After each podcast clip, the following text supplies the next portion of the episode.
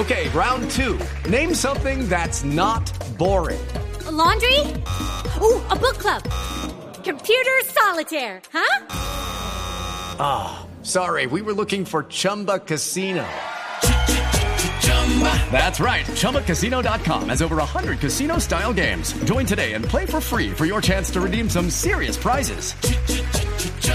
ChumbaCasino.com. No purchase necessary. Full prohibited by law. 18 plus terms and conditions apply. See website for details.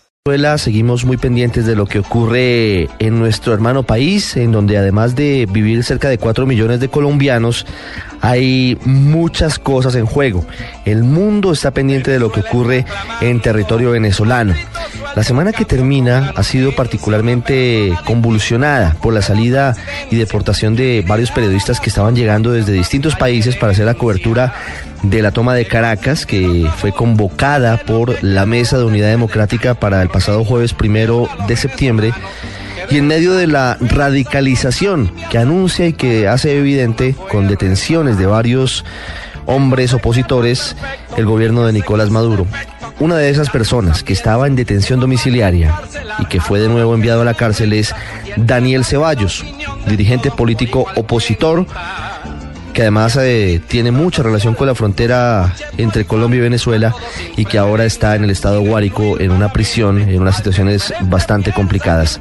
Su esposa, Patricia de Ceballos, nos atiende esta hora. Doña Patricia, buenas tardes. Buenas tardes, Ricardo. Un saludo a todos nuestros hermanos en Colombia. Doña Patricia, no es fácil el momento que ustedes están viviendo. ¿Qué saben de Daniel en ese momento en la cárcel? Bueno, la verdad eh, es una situación muy, muy difícil. Eh, a Darío lo trasladaron el día sábado en horas de la madrugada, entre gallo y medianoche, de manera muy cobarde, eh, como actúa la dictadura venezolana.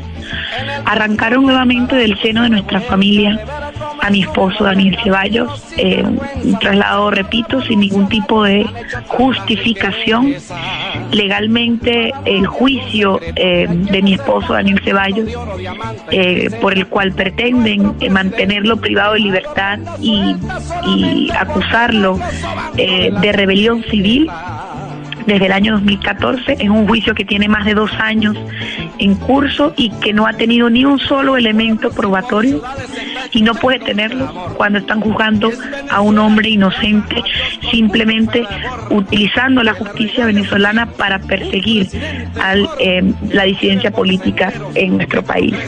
Y justo cuando este juicio está interrumpido, porque se, se, eh, rompieron los lapsos en los cuales eh, el tribunal podía convocar las partes para dar continuidad a las audiencias. Justo este juicio está en un momento actualmente en el que está prácticamente anulado y debe empezar de cero.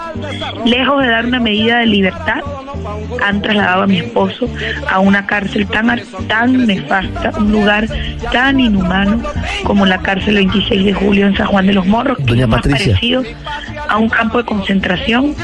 Es un, modelo de cárcel estilo Guantánamo, es un, es un lugar de verdad inhumano donde ni el peor delincuente merece estar y hoy está injustamente privado de libertad en ese lugar tan terrible mi esposo Daniel Ceballos. ¿Cuál es el argumento para el traslado de, su esposo, del exalcalde Ceballos, a, a esa cárcel? prácticamente hasta el día de hoy, el día de ayer, que el gobierno venezolano ha, eh, ha hecho algunas declaraciones bastante irresponsables. Em, no conocíamos cuál era el fondo de todo esto, no entendíamos cuál era el fondo de todo esto. Sabíamos que algo se estaba armando, pero no teníamos claridad de qué era. Nosotros teníamos conocimiento de que a mi esposo lo iban a trasladar desde el día jueves Em, y nosotros, eh, teniendo conocimiento de eso, incluso yo como esposa, pensando desde el corazón, desde, desde lo que esto significa para la familia, le llegué a pedir que se fuera de aquí, que no se dejara llevar a una cárcel, que no permitiera que lo trasladaran. Y eso fue el día jueves, el día viernes yo me trasladé hasta aquí, hasta la ciudad de Caracas. estuve con él varias horas, eh, en, horas de la madrugada del día sábado se lo llevaron, y él fue muy claro en lo que me dijo. y, y me dijo, Patricia, yo soy un hombre libre de buenas costumbres. Yo soy un hombre claro en mis principios democráticos. Yo soy un preso por razones políticas. Yo no soy un delincuente. Yo no he cometido ningún delito. Y yo no me tengo por qué ir. Yo no tengo por qué fugarme. Porque yo estoy en esto con principios fuertes y firmes y a mí no me van a doblegar. Y me he enfrentado a una justicia injusta y he dado la cara ante una justicia injusta y el pueblo venezolano sabe que somos inocentes y el pueblo venezolano sabe que estamos presos por estar del lado de ellos, por denunciar lo que ocurre en nuestro país, por, des, por no callarnos, por no tener miedo. Justo en estos momentos eso es lo que ellos quieren. Sembrar el miedo y que salgamos corriendo. Yo no lo voy a hacer. Si ellos me van a venir a buscar, yo voy a estar aquí, yo los voy a recibir y yo me voy a ir a donde ellos me quieran llevar. ¿Qué opinión, le, sí, ¿qué opinión le, le merece de doña Patricia lo que dice el gobierno, de que su esposo estaría intentando participar en un nuevo intento de golpe de Estado con disturbios que supuestamente iban a cometerse el pasado primero de septiembre? Bueno, exactamente a eso me refiero. Nosotros sabíamos que algo se estaba orquestando. Nosotros supimos que uno de los custodios que estuvo aquí del SEBIN durante dos, un año, eh, custodiando aquí en la, en la salida del apartamento que Daniel estuviese preso aquí, le, le hicieron, lo forjaron a, firmar un acta donde dice que Daniel le pagó dinero para un plan de fuga. Si mi esposo hubiese querido fugar, pudiese haberlo hecho durante un año. Y no lo hizo porque, repito, él es un hombre valiente, es un hombre firme en sus convicciones, es un hombre con un coraje inquebrantable, es un hombre que está claro en la lucha que estamos dando. Aquí los civiles no damos golpes de Estado. Quienes pueden dar un golpe de Estado son militares. Esas municiones, esas armas que muestra el ministro de Defensa, el ministro de Interior, Justicia y Paz hoy en cadena nacional, solamente pueden tenerlo los militares o los grupos armados que tiene el gobierno. Los civiles no tenemos armas. Un hombre que tiene un año preso, ¿cómo pueden ellos decir que estaba orquestando un golpe de Estado? Lo único que nosotros hemos estado orquestando durante no solamente este año, sino desde que tenemos uso de razón, desde que estábamos muy jóvenes en nuestro país, es orquestando el rescate de la democracia y la libertad. Eso es lo que hemos estado orquestando nosotros aquí. Esto no es sino, sino un aparataje balurdo, un montaje, un montaje balurdo del gobierno nacional que nadie le cree, que los venezolanos no creen y que estoy segura la comunidad internacional tampoco cree. Repito, nosotros sabíamos desde el día jueves que estaba esa orden de, traslado firmada en el Tribunal 15 de Juicio para llevarse a Daniel a la, a, a la cárcel 26 de julio. Si lo hubiese querido irse de aquí, lo hubiese hecho, porque hasta yo se lo pedí. Hasta yo se lo pedí. Y no lo hizo por lo que ya les expliqué, porque Daniel es un hombre intachable es un hombre inquebrantable y es un hombre que esta dictadura no ha podido doblegar en sus principios y al cual esta dictadura le teme porque sabe de su liderazgo y sabe del cariño que la gente le tiene en el Táchira y en Venezuela. Y por eso lo, lo trasladan de esta manera tan arbitraria, porque el régimen pretende tener a nuestros presos políticos como rehenes y así los trata, trata a nuestros presos políticos como rehenes, como si fuesen barajitas canjeables de un álbum. Porque el régimen pretende amedrentar a la familia venezolana y amedrentar a la familia, a los presos políticos, haciéndoles ver que pueden hacer ellos con lo que les dé la gana y que, y, que su vida y su integridad está en riesgo. Y con eso pretenden sembrar el miedo a las esposas de los presos políticos que estamos de frente en esta lucha con la gente, en la calle, en paz, como lo demostramos el día de ayer, primero de septiembre. ¿Cómo se puede explicar el régimen venezolano?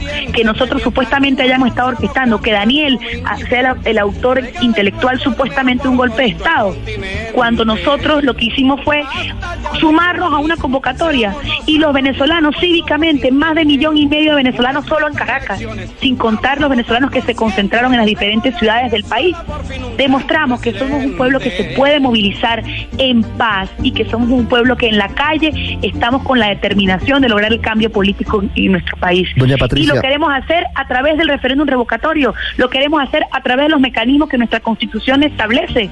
Nosotros estamos exigiendo en la calle una fecha, Ricardo, una fecha que el CNE pretende postergar hasta el año que viene para que la cúpula corrupta con la que Nicolás Maduro gobierna se quede hasta el 2019. Y el pueblo venezolano no aguanta más. Y el mensaje que dimos ayer en las calles fue un mensaje cívico, fue un mensaje en paz, fue un mensaje en el cual iniciamos la liberación de Venezuela en las calles y de las calles no nos vamos a mover.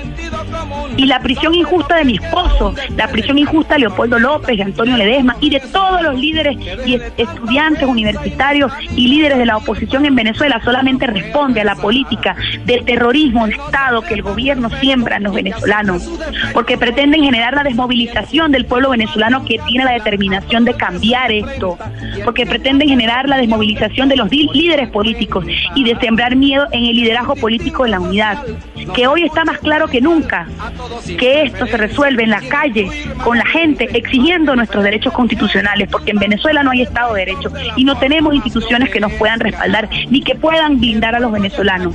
En Venezuela vivimos en un total estado de indefensión.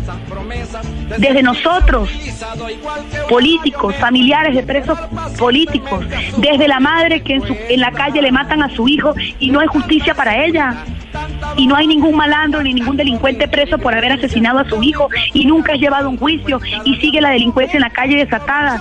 Desde ese ejemplo hasta la, hasta la injusta prisión de políticos y de liderazgo venezolano que apuesta al cambio, demuestra que los venezolanos vivimos en un total estado de indefensión y no tenemos otra opción que poder organizar la lucha no violenta en la calle para lograr el cambio que queremos todos los venezolanos. Doña Patricia, ¿en qué momento usted le le, pide o le recomienda o le dice a su esposo, a Daniel, que, es preferible que, que se vaya, que no esté allí en la, en la casa donde estaba detenido porque las cosas se iban a complicar?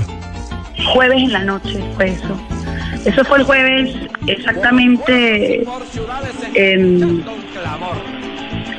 Eso fue el jueves. 25 de agosto, en horas de la noche. Estuve despierta hasta las 3 de la mañana hablando con él por teléfono. Y, y es algo de lo que realmente me arrepiento. Porque en ese momento no me, no me comporté a la altura que debemos tener, el compromiso que debemos tener con nuestro, con nuestro país. Porque sentí miedo, porque temo por la vida de mi esposo, porque de alguna manera estaba seguro aquí. Y ahora tenerlo en ese lugar, en esa cárcel, donde en cualquier momento lo pueden matar, o lo pueden agarrar y lo pueden trasladar a otro sitio, lo pueden desaparecer. Cualquier cosa es capaz de hacer esta dictadura desalmada, que no le importa a la familia venezolana, que ataca a la familia venezolana. Cualquier cosa, yo temo de verdad por la vida y por la integridad de mi esposo, pero hoy entiendo y estoy muy orgullosa de él y estoy muy orgullosa de que no me haya hecho caso y de que haya asumido con valentía este nuevo atropello, esta nueva injusticia y esta arbitrariedad que vivimos como familia. Porque ha demostrado que él es capaz de hacer todo, de arriesgar hasta su vida por lograr la libertad de nuestro país y por lograr seguir sembrando conciencia en el pueblo venezolano. Hoy agradezco que de verdad él no me haya hecho caso, que él esté tan firme y tan claro en sus convicciones y eso me ha contagiado a mí y me ha fortalecido a mí y a nuestra familia y estamos claros en que todo lo que tengamos que dar por lograr el cambio en Venezuela de la mano de la gente y en paz, lo vamos a hacer para seguir organizando, para seguir inspirando, para seguir movilizando a la gente en la calle y lograr el cambio político este año 2016. Porque esto es un régimen que tiene a la familia venezolana pasando hambre. Esto es un régimen que tiene a la familia venezolana encarcelada. Esto es un régimen que tiene a la familia venezolana sin un tratamiento médico para sus abuelos, sin un antibiótico para curar a, los niños nuestras gripes, una gripe a nuestros niños, sin una pastilla de la atención para nuestros abuelos o para nuestros padres. Esto es un régimen que nos tiene la nevera vacía. Y ese es el miedo que nosotros debemos tener. Debemos tener miedo a seguir con la nevera vacía. Debemos tener miedo a seguir sin contar con las medicinas que necesitamos para nuestros abuelos y nuestros niños. Debemos tener miedo a seguir teniendo presos políticos en Venezuela. Debemos tener miedo de que nos sigan matando en las calles bajo la política delincuencial que tiene este Estado venezolano, que, que es cómplice, cómplice de la delincuencia que impera en las calles de nuestro país. Ese miedo es el que nos debe movilizar con fuerza, con esperanza, con determinación a mantenernos en esta escalada de lucha no violenta, constante y permanente en las calles que hemos anunciado desde la toma de Caracas el día de ayer. Doña Patricia, una pregunta para finalizar. Desde afuera de Venezuela pareciera que no tuviera solución la crisis. Se lo digo porque a pesar de las multitudinarias marchas, porque a pesar del descontento cada vez mayor, según la más reciente encuesta de Data Análisis, el 80% de los venezolanos desaprueba lo que está haciendo Nicolás Maduro. Pues la verdad, y usted más que nadie lo sabe, no hay separación de poderes, el Consejo Electoral tiene mayoría chavista, lo mismo el Tribunal Supremo de Justicia, se amenaza con cerrar la asamblea, con detener a los asambleístas, con la posibilidad de levantar la inmunidad.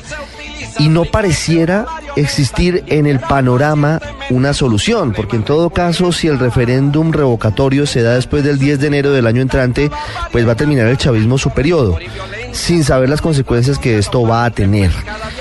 ¿Cómo se ve desde Venezuela? Usted que además eh, pues es una activista política muy importante como su esposo, dirigente política además, ¿cree que sí existe la posibilidad de que a través de las marchas, de las manifestaciones y de, y de lo que se ha dado en las últimas horas y en los últimos días haya cambios? Por lo menos este año se vaya a las urnas? Sí lo creo, yo sí lo creo. Creo definitivamente en la gente y creo definitivamente que el liderazgo político debe estar al frente con la gente y comportarse a la altura de lo que los venezolanos esperan de nosotros. Y no, y, no estamos solos en esto. Tenemos toda la comunidad internacional con los ojos puestos en Venezuela. Todos sabemos lo que ocurre en nuestro país, dentro y fuera de él. Y sobre todo tenemos a cada uno de nosotros, a 30 millones de venezolanos, a cada uno de nosotros como hermano venezolano, con la determinación de lograr el cambio este año. Esto no puede esperar más. La situación en nuestro país es insostenible. El gobierno se niega a brindar soluciones al pueblo venezolano, se niega a abrir un canal humanitario a través del cual la comunidad internacional pueda apoyar a nuestro, a nuestro pueblo con eh, eh, la entrada de medicinas, de medicamentos y de alimentos a nuestro país. Porque este es un gobierno que no le interesa a la familia venezolana, sino que lo único que le interesa es mantenerse en el poder para cuidar el pellejo propio, porque saben a lo que se van a tener que enfrentar cuando, cuando lo saquemos del poder, porque te van a tener que rendir cuentas a la justicia, van a tener que responder cómo han descapitalizado nuestro país, cómo se han robado todos los reales, cómo se han enriquecido de manera ilícita, cómo, cómo tienen vínculos con el narcotráfico, cómo han promovido violaciones sistemáticas de los derechos humanos de los presos políticos y de todos los venezolanos.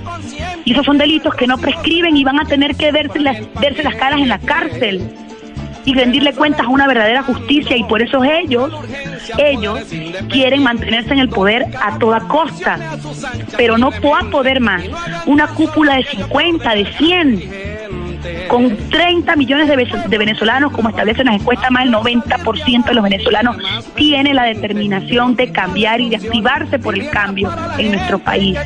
Y lo vamos a hacer en paz, que hemos aguantado mucho, sí. Esa es la mayor muestra que somos un pueblo pacífico, que ha resistido durante tantos años esta desidia de, régimen que gobierna en nuestro país. Y lo vamos a hacer con la gente en la calle, porque así ha demostrado la lucha no violenta a nivel del mundo entero en las diferentes dictaduras que, que se han superado en muchos lugares del mundo. En Egipto, en Ucrania, en lo que fue la anterior Unión, Soviética, en Chile, en El Salvador. ¿Cómo se han podido derrocar gobiernos democráticos con la voluntad de la gente, con mecanismos constitucionales y con mecanismos pacíficos? Eso es lo que ya inició en Venezuela, la liberación de la mano de la gente en paz en las calles. El año pasado el CNS negaba a darnos una fecha para la elección parlamentaria. ¿Cómo logramos la fecha del 6 de diciembre? A través de mecanismos no violentos, de manera cívica, en la calle y desde la cárcel. Leopoldo y Daniel iniciaron una huelga de hambre el 22 de mayo del año pasado. Mi esposo estuvo 20 días en huelga de hambre, en ese lugar donde lo tienen hoy, en San Juan de los Morros, donde me negaban darle suero, no me le pasaban el suero que yo le, daba. Duró nueve días en huelga de hambre sin suero, tomando solo agua. Duró 20 días sin comer y el petitorio era muy claro, libertad para los presos políticos, el fecha para las elecciones parlamentarias y que los organismos internacionales fueran veedores de la elección y garantes de tener una elección transparente en Venezuela y que no nos robaran la elección.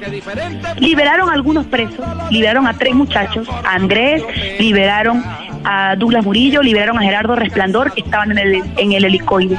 Y Tibisay Lucena, al día 30 de estar Leopoldo en huelga de hambre, y cuando ya se habían sumado 100 venezolanos en diferentes plazas de, nuestra, de nuestro país, incluso venezolanos que estuvieron hasta en el Vaticano haciendo huelga de hambre allí.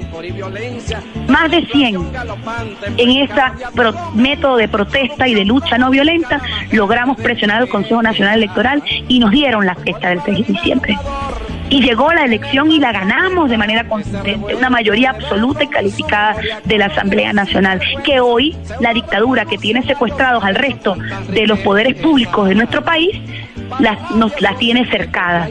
Una Asamblea Nacional que hoy es saboteada por la dictadura que no reconoce, porque no puede reconocer un espacio de democracia que nosotros hemos ganado, porque es dictadura. Pero nosotros, repito, Créanme que el pueblo venezolano está cansado, pero sobre todo está muy claro y muy determinado a lograr el cambio político en las calles, en paz y con la gente. Y allí vamos a estar de primeros, en primera fila, demostrándole a la gente que a pesar de todo lo que nos han hecho, que a pesar de que lo, que le han hecho a mi esposo y de lo que hemos vivido como familia, nosotros tenemos una familia más grande que es la familia venezolana. Y ellos, la gente, nuestros hijos y los hijos de toda Venezuela nos dan la fuerza para seguir luchando junto a ellos y lograr la libertad. Doña Patricia de Ceballos, muchas gracias por esos minutos para el radar de Blue Radio. Muchísimas gracias a ustedes. El radar en Blue Radio.